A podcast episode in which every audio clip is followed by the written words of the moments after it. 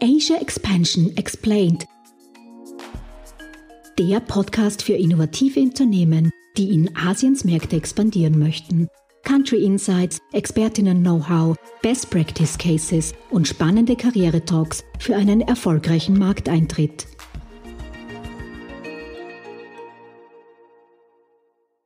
Herzlich willkommen zu einer neuen Ausgabe von Asia Expansion Explained.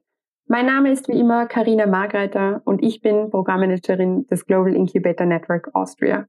Und gemeinsam mit meinem Podcast Co-Host Fabian Gems, Geschäftsführer von Gem Solutions, geben wir euch wichtige Tipps und spannende Insights für eure Expansionsstrategie. Heute ist die sechste Folge unserer Podcast-Serie zu Japan. Und bei uns Gast ist Dominik Vraneschitz von der Außenwirtschaft Austria. Dominik ist Commercial Officer am Außenwirtschaftscenter Tokio. Ursprünglich in Wien aufgewachsen, studierte er Japanologie im Bachelor sowie Wirtschaft und Gesellschaft Ostasiens im Master an der Universität Wien. Darüber hinaus absolvierte er ein einjähriges Austauschprogramm an der Universität Yokohama und war zudem auch im Zuge einiger Berufspraktika in verschiedenen Teilen Japans aktiv. Besonders die japanische Sprache mit ihren vielen Facetten und starken kulturellen Einflüssen fasziniert ihn bis heute. Alles in allem hat Dominik bereits vier Jahre in Japan verbracht und sowohl in sehr japanischen als auch international geprägten Bereichen Erfahrung gesammelt. Ja, richtig, Karina. Mit Dominik sprechen wir heute über das Thema How to Recruit and Manage a Strong Team sowie über die Besonderheiten des Zusammenarbeitens in japanischen Teams. Seit mehr als einem Jahr ist Dominik nun Teil des Außenwirtschaftscenters Tokio, in dem er vor allem regulatorische Anfragen zum japanischen Markt bearbeitet sowie Erstauskunft bei rechtlichen und steuerlichen Anfragen gibt. Außerdem ist Dominik der Japan-Konsulent der Austrian Business Agency und steht daher in intensivem Kontakt mit potenziellen japanischen Investorinnen und Investoren. Wir können also sagen, dass Dominik mit den Eigenheiten der japanischen Geschäftswelt sehr gut vertraut ist, oder Karina? Absolut, Fabian. Ich freue mich schon sehr auf das Gespräch mit Dominik und auf seine Insights zur japanischen Arbeitswelt. Hallo Dominik, freut uns, dass du bei unserem Gin Austria Podcast Asia Expansion Explained äh, dabei bist zum Thema How to Recruit a Strong Startup Team. Äh, vielleicht kannst du unseren Zuhörerinnen und Zuhörern noch ganz kurz erklären, wie es dich nach äh, Tokio verschlagen hat. Ja, vielen Dank vorerst für die Einladung, dass ich heute bei euch äh, über meine Erfahrungen in Japan sprechen darf. Ganz kurz zu, zu meiner Person selbst, vielleicht ein paar Hintergrundinformationen. Also ich bin jetzt hier seit knapp über einem Jahr am AC Tokio angestellt und bin zuständig für rechtliche als auch steuerliche Anfragen in erster Linie und ähm, befasse mich aber auch äh, mit dem Thema Investment nach Österreich von japanischer Seite aus. Ähm, ich bin relativ neu in Japan jetzt. Also ich bin erst, wie gesagt, vor knapp über einem Jahr nach Japan zurückgekehrt. Und ich sage zurückgekehrt, weil ich habe eine relativ lange Geschichte schon mit Japan. Ich habe unter anderem an der Universität Wien Japanologie im Bachelor studiert aber ja. auch weiterführend dann im Master ein Studium äh, abgelegt, das nennt sich ähm, East Asian Economy and Society, also ostasiatische äh, Wirtschaft und Gesellschaft auf Deutsch. Das ist ein Masterstudium, auch mit sehr, sehr starkem Bezug natürlich zu Ostasien und ich habe mich da auf äh, Japan spezialisiert und äh, war auch äh, während meines Studiums und auch davor und danach relativ viel in Japan unterwegs. Also insgesamt bin ich schon ungefähr vier Jahre in Japan gewesen habe auch in Japan studiert, ein Jahr in Yokohama. Es ist eine Stadt relativ in der Nähe von, von Tokio. Und ähm, habe auch viele Berufspraktika und andere Volontariate abgelegt in Japan und war mal hier, mal dort. Also ich, ich kenne das Land sehr gut und ähm, spreche auch Japanisch. Und ähm, ja, Japanisch ist auch das, das Stichwort sozusagen. Also das ist nach wie vor der, der größte äh, Reizfaktor, den ich persönlich an, an Japan habe. Also die japanische Sprache fasziniert mich immer noch. Ähm, es wird wahrscheinlich ein lebenlanger Lernprozess sein. Also die japanische Sprache kann man nicht so leicht meistern, wie man sich wahrscheinlich vorstellen kann. Und auch nach ungefähr zehn Jahren Japanisch lernen gibt es immer noch Dinge, die man im, im Alltag äh, zwischendurch mal kennenlernt und sich denkt, hm, wie konnte ich das jetzt bis, bis jetzt sozusagen übersehen. Also es, es gibt immer wieder etwas, was einen überrascht und die japanische Sprache wird sicherlich nicht langweilig. Sehr gut. Perfekt. Ähm, jetzt hast du gesagt, dass du auch natürlich für, äh, für österreichische Unternehmen äh, in der Beratung tätig bist. Wie gehe ich jetzt vor, wenn ich eine Niederlassung in Japan gegründet habe und jetzt geht es einmal darum, okay, das Geschäft läuft schon langsam an, ich würde gern die ersten Mitarbeiter einstellen. Ja, also prinzipiell ist einmal vorwegzunehmen vielleicht, dass es in Japan relativ äh, kompliziert ist, sozusagen über, über oder von einer japanischen Businesskultur sozusagen zu sprechen. Es gibt sehr, sehr viele verschiedene Milieus, sehr, sehr viele kleinere Mikrokosmen sozusagen, wo die, die Businesskultur sehr stark voneinander abweicht. Also wenn man sozusagen von Japan prinzipiell von Japan spricht, äh, ist ein großes äh, oder sozusagen das vorherrschende Image, was man hat, vielleicht in Europa, diese hierarchische Gesellschaft, die es sehr, sehr schwer macht, ähm, als Outsider sozusagen Fuß zu fassen. Allerdings ist das in einem Start-up-Umfeld deutlich anders. Also das muss man auch dazu sagen. Prinzipiell ist es so, dass sich für ausländische Unternehmen, die sich in Japan ansiedeln, natürlich empfiehlt, vor allem in diesem Umfeld Recruiting zu betreiben. Also da spreche ich jetzt in erster Linie von den gewohnten Plattformen wie LinkedIn oder auch, auch anderen, die man vielleicht aus Europa kennt, wo man durchaus Leute findet und vor allem auch diese Leute findet, die gerne in einem internationalen Umfeld arbeiten möchten. In Japan ist es natürlich immer relativ schwierig, Leute zu rekrutieren zwischen dem Jahr, weil wie vielleicht einige wissen, ist das in Japan alles relativ genormt und einheitlich. Also die Leute fangen üblicherweise immer ab dem neuen Fiskaljahr, was im April beginnt, an, ihre Jobs zu wechseln oder beziehungsweise neue Jobs anzutreten. Und mhm. dann gibt es noch eine zweite Möglichkeit, das ist nämlich die im Oktober, wo auch nochmal eine Rotation stattfindet. Eine nicht so sehr große Rotation, aber doch immer wieder auch Leute ihre Positionen wechseln, wo es auch einfach ist, sozusagen Leute zu rekrutieren. Und zwischendurch, also zwischen dem, dem Jahr sozusagen, zwischen den anderen Monaten, ist es eigentlich in Japan relativ schwierig. Nicht unmöglich, aber schwierig. Und damit meine ich jetzt für reguläre japanische Firmen. Und das muss man natürlich wieder in einem Startup-Kontext anders sehen, weil hier natürlich ganz andere Regeln gelten.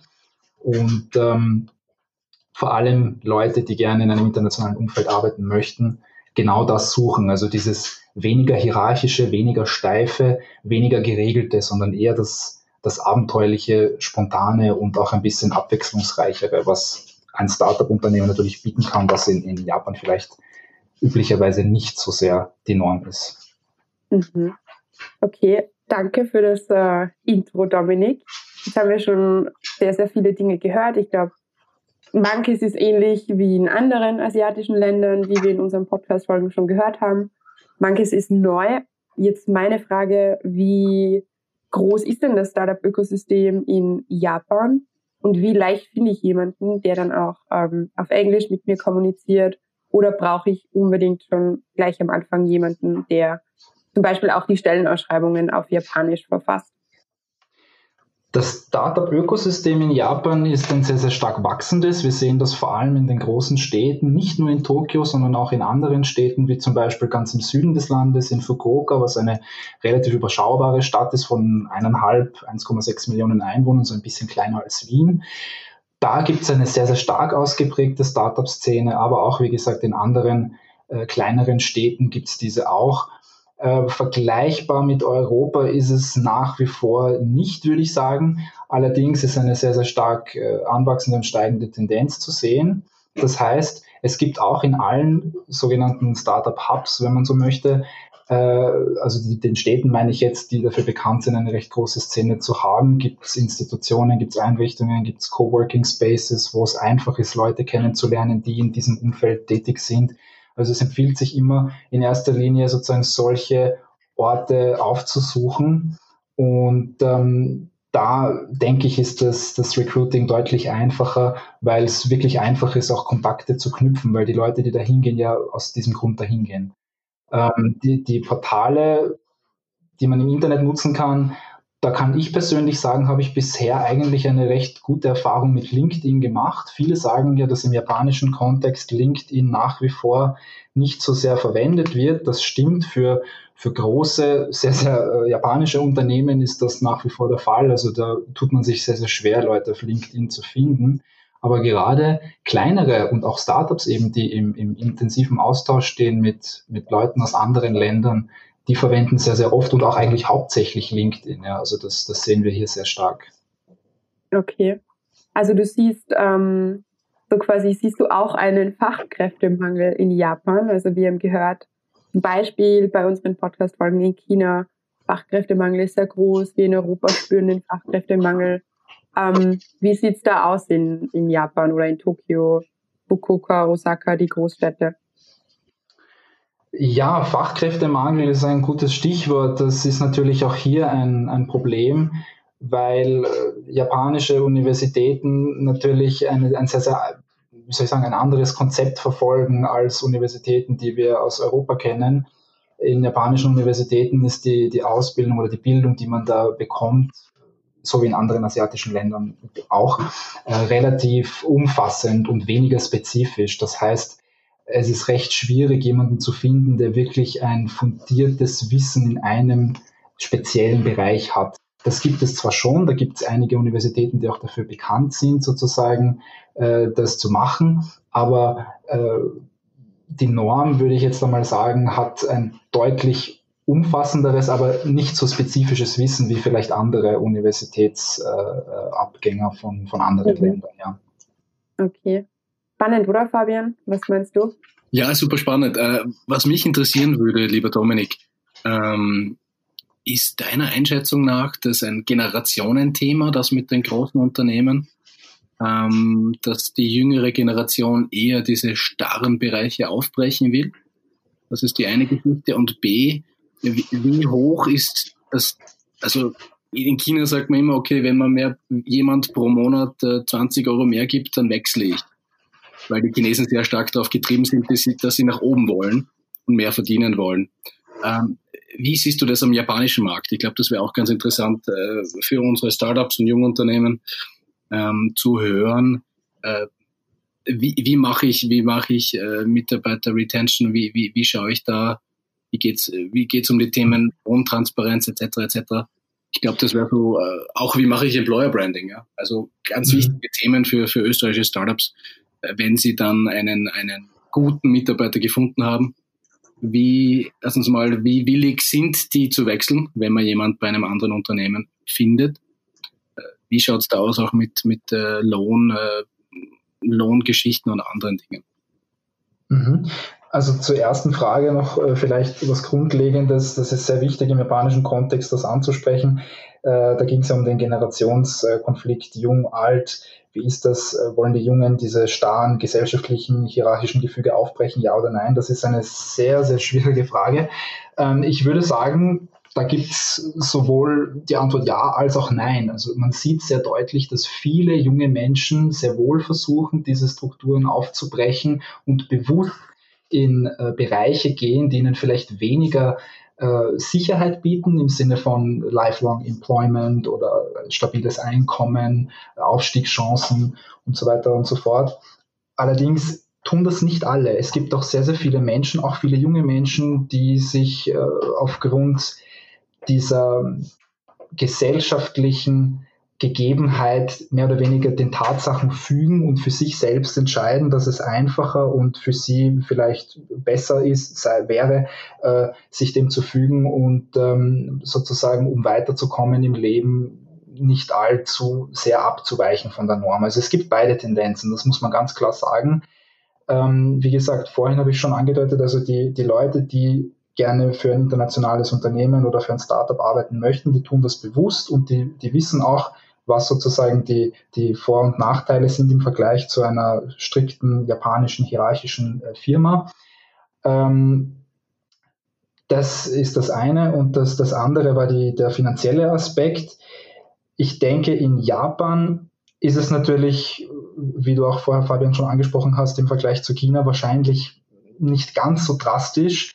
Die Japaner würden wahrscheinlich eher die, die längerfristige Sicherheit vorziehen, wenn die äh, Alternative wäre, vielleicht ein bisschen mehr Geld auf Anhieb zu bekommen und dafür nicht zu wissen, was in einigen Jahren sein wird. Da denke ich, da sind viele Japaner vielleicht weniger risikofreudig. Ich denke, dass es durchaus Leute gibt, die bereit dafür sind, das zu tun, aber ich denke, dass es vielleicht im direkten Vergleich zu China weniger stark ausgeprägt ist.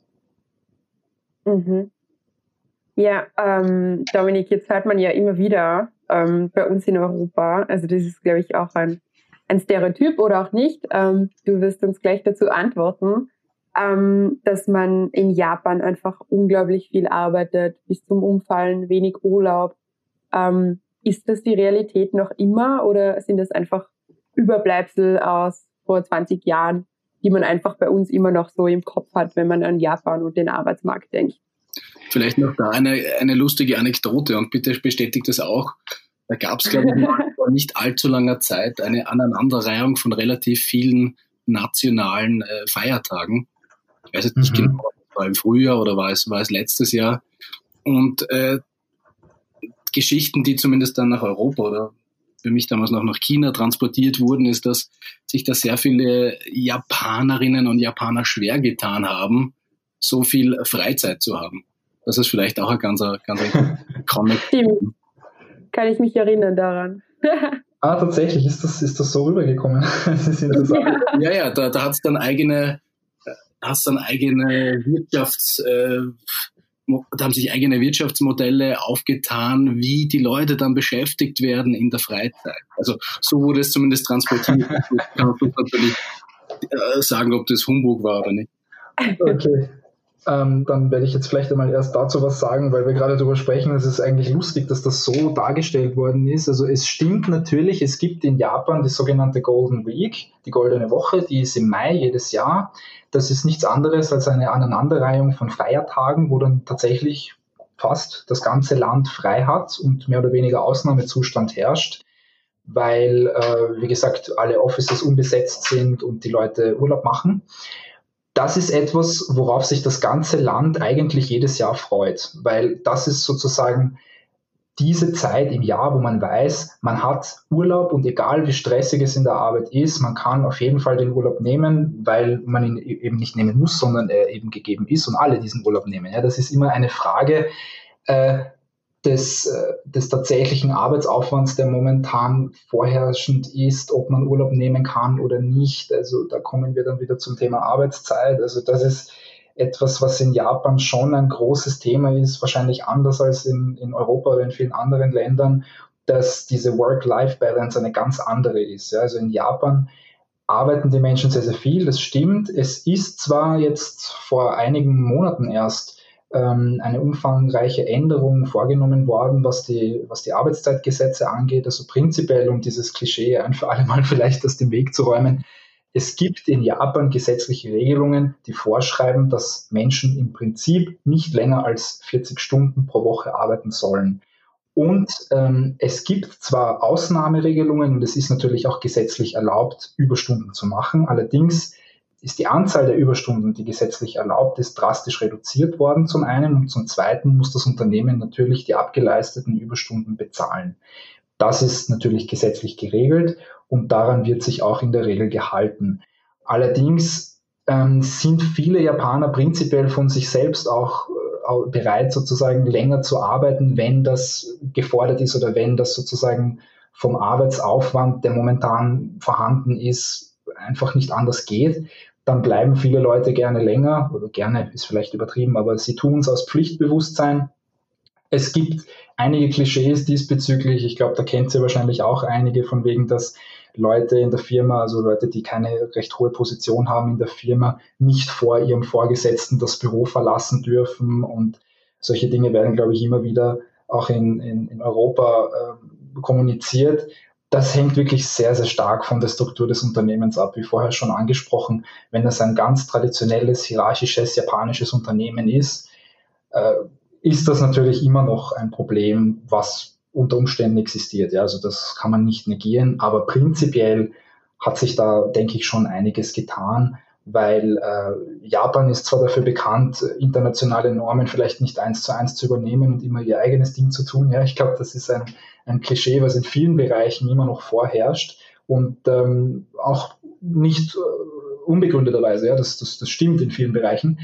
Allerdings äh, haben sich, was die Arbeitszeiten und generell die Work-Life-Balance und solche Dinge angeht, doch durch die große Anzahl von internationalen, multinationalen Unternehmen hier in Japan auch ein bisschen die, die Sichtweisen geändert. Also das kann man schon deutlich sagen. Es gibt auch viele japanische Unternehmen, die sogar flexiblere Arbeitszeiten anbieten als ausländische Unternehmen hier. Also es ist auch wieder ein Phänomen, vice versa sozusagen, dass einige ausländische Unternehmen, die hier sind, sich zu sehr an dem japanischen Standard orientieren und dann japanischer werden, als die japanischen Unternehmen sind. Also es gibt Tendenzen in, in alle möglichen Richtungen. Prinzipiell zusammenfassend dazu kann man sicherlich sagen, dass die, die Leute hier sehr viel arbeiten. Es ist allerdings reguliert und äh, ich denke, dass die, die Tendenz jetzt auch in eine positive Richtung geht. Vielleicht eine kurze Anmerkung an dieser Stelle noch zu der vorherrschenden Corona-Situation ähm, durch diese ganze äh, Krise hat sich auch äh,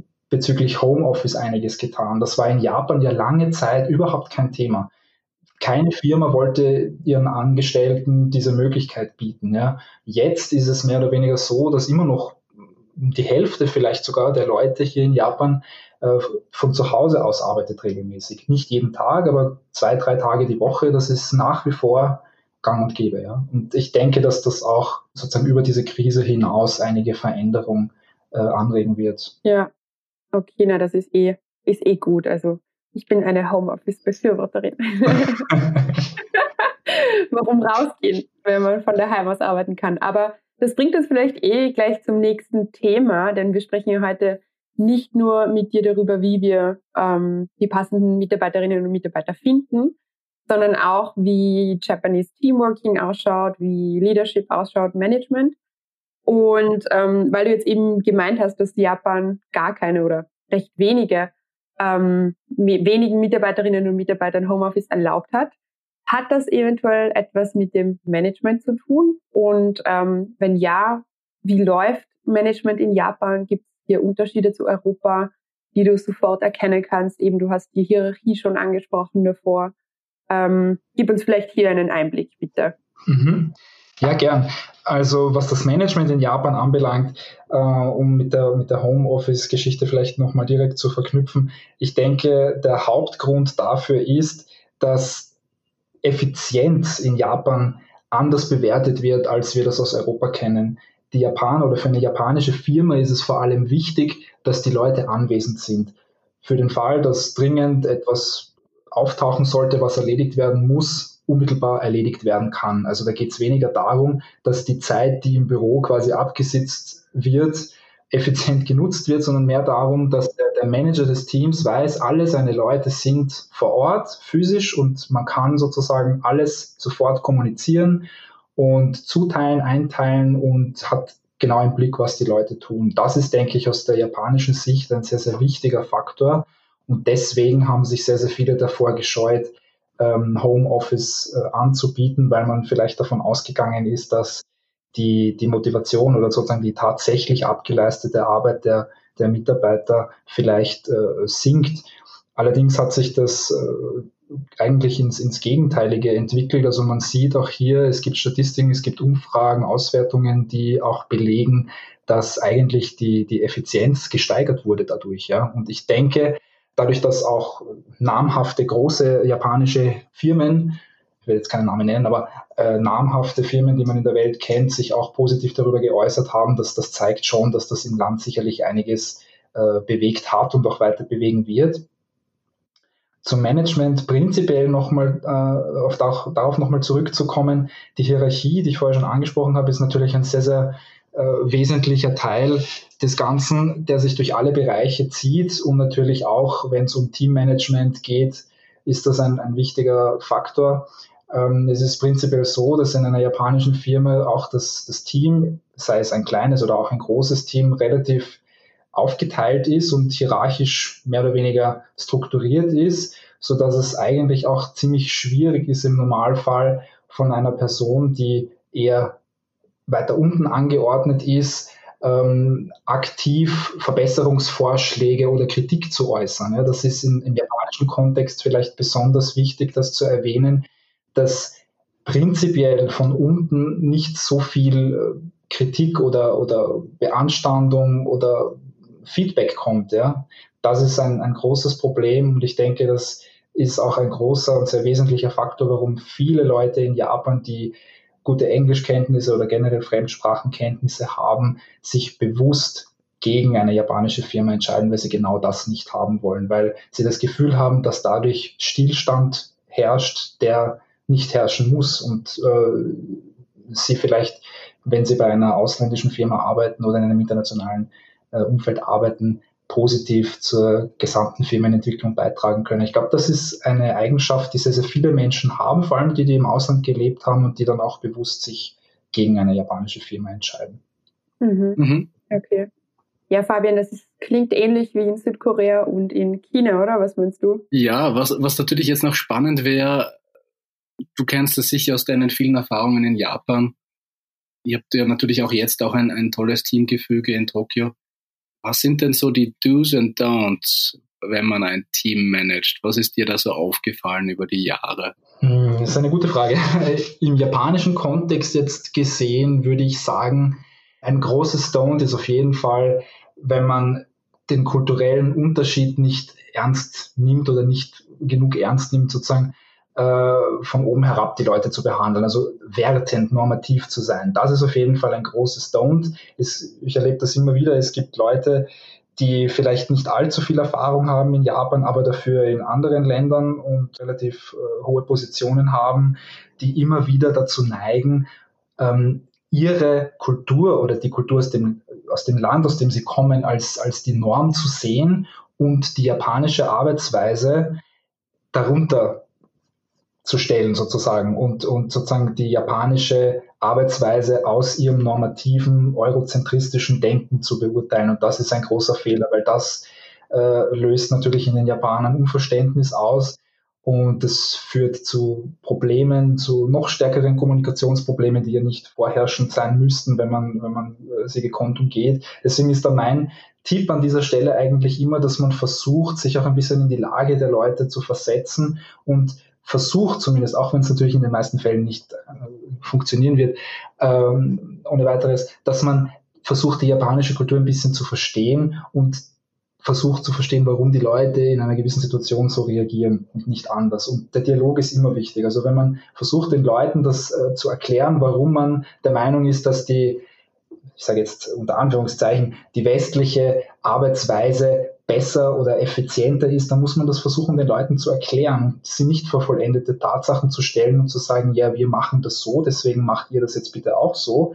Das wird zu wenig Verständnis führen. Man soll natürlich versuchen, da den, den Dialog zu suchen und gemeinsam Lösungsvorschläge zu erarbeiten. Das ist immer was ganz Wesentliches. Da spielt natürlich auch die Sprachbarriere eine große Rolle. Ja. Viele Japaner können zwar oberflächlich ganz gut Englisch, aber um solche prinzipiellen, grundsätzlichen Dinge zu verstehen, da reicht es dann oft nicht aus. Okay, ja, spannend. Also ich glaube, ähm, das ist ähm, ja wirklich ein guter Tipp, den du hier unseren Zuhörerinnen und Zuhörern gegeben hast.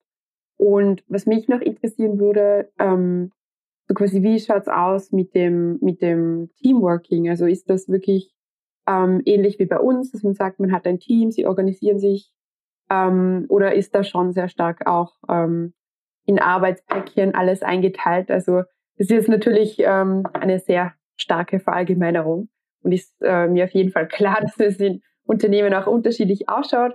Aber welche Rolle spielt Teamworking und ähm, ja das Management dazu, das dazugehörige? Mhm. Also jetzt nochmal prinzipiell aus der, aus der traditionell japanischen Firmensicht sozusagen äh, urteilend, sage ich jetzt ganz klar, Teamworking in der Form, wie wir das kennen aus Europa, existiert auf eine andere Art und Weise. Also in Japan ist es prinzipiell, eben wie auch vorhin schon gesagt, durch die hierarchische Einteilung der Gesellschaft äh, relativ äh, stark und strikt getrennt. Also die Leute haben hier ihren Zuständigkeitsbereich. Sie sind zuständig für gewisse Dinge, die sie halt täglich tun. Und alles, was darüber hinausgeht, ist manchmal ein bisschen problematisch oder kann problematisch sein. Das heißt, wenn sich da gewisse Tätigkeitsbereiche überschneiden, dann ist es manchmal ein Problem, wirklich fair zu beurteilen, wer das jetzt macht. Und die Leute sind dann oftmals vielleicht nicht selbst imstande, das äh, selbst rauszufinden und sich abzusprechen. Und da bedarf es dann wieder der Entscheidung von oben zu sagen, okay, bitte Person X macht das, Person Y macht das andere. Da denke ich, ist vielleicht dieser, dieser Skill, dieser Teamworking-Skill weniger stark ausgeprägt, wie wir das in, in Europa vielleicht haben. Ja, also da gibt es doch klare klare Bereiche, die, die vielleicht anders gemacht werden. Ja. Mhm. Und jetzt ähm, die brennendste aller Fragen, meiner Meinung nach, denn wir haben es auch im Titel. Ich hoffe, ich spreche ja. überhaupt nicht aus. Wow. Was bedeutet wow? Genau, ja. Gut. Das ist eine, eine sehr gute Frage, auf die es eigentlich keine eindeutige Antwort gibt. Also Wa ist nichts anderes als ein, ein Kanji, also ein, ein, Schriftzeichen, eigentlich ein chinesisches Schriftzeichen, weil die kommen ja, die Kanji kommen ja aus, dem, aus der chinesischen Sprache und sind dann ähm, über den Lauf der Jahre nach Japan gekommen und haben jetzt hier auch ihre Verwendung. Ähm, das Kanji an sich bedeutet eigentlich nichts anderes als Harmonie. Und Harmonie ist in der japanischen Kultur und eigentlich auch im, im japanischen Kontext in jedem Bereich ein sehr, sehr wichtiges Thema weil ähm, die Harmonie, in, auch in der Japanologie spricht man davon, dass die Japaner ein gewisses Grundbedürfnis an Harmonie haben. Damit meint man, dass die Gesellschaft immer versucht, nicht anzuecken. Das spürt man auch im täglichen Leben, das spürt man in der Arbeitswelt, das spürt man in der Freizeit, das spürt man eigentlich überall. Um ein banales Beispiel zu geben, ich weiß nicht, äh, für alle die, die vielleicht schon mal in Japan waren, die, denen möchte, möchte das vielleicht ein Begriff sein, aber alle, die es vielleicht nicht kennen, in Japan, vor allem in Tokio, ist das, das öffentliche Leben und der öffentliche Verkehr vor allem sehr, sehr stark und streng reguliert. Das bedeutet, dass auch auf den Plattformen, wo die Bahnen äh, einfahren und wieder abfahren, äh, die, diese Bereiche, wo man zu warten hat, auf dem Boden auf, gezeichnet sind. Also das sind genaue Bereiche, wo man sich hinzustellen hat, damit man sicherstellt, dass man keine anderen Personen, die auf diesem Bahnsteig äh, sozusagen äh, aussteigen und wieder einsteigen, behindert und auch die Leute, die äh, vielleicht vorbeigehen möchten, nicht behindert. Also solche Dinge, dass man im täglichen Leben auch keine Unannehmlichkeiten bereitet, wenn sie nicht notwendig sind. Dass man, wenn man eine Person anrempelt, sich sofort zweimal verbeugt und sagt Entschuldigung, Entschuldigung. Das ist ein klares Zeichen von Wow. Also vom Harmoniebedürfnis der Japaner. Das ist vielleicht jetzt ein bisschen überspitzt dargestellt, aber prinzipiell drückt das eigentlich genau dieses Konzept aus. Und ähm, in vielen Wörtern findet man dieses Schriftzeichen auch wieder. Also viele Wörter sind natürlich Kombinationen aus mehreren Schriftzeichen und das war ist jetzt ein einzelnes Schriftzeichen, was in seiner einzigen Bedeutung oder in seiner äh, Lesung sozusagen Harmonie bedeutet. Aber es gibt einige andere Beispiele, die man nennen kann. Zum Beispiel gibt es das, äh, das Wort Washoku oder Wafu oder Washitsu. Das ist so zum, äh, sind zusammengesetzte Wörter aus mehreren Kanji, wo das Wa drinnen ist. Und in dieser Bedeutung steht das Wa sogar für Japan. Also Washoku zum Beispiel bedeutet japanisches Essen. Washitsu bedeutet japanisches Zimmer, damit meint man ein Tatami-Zimmer. Ja?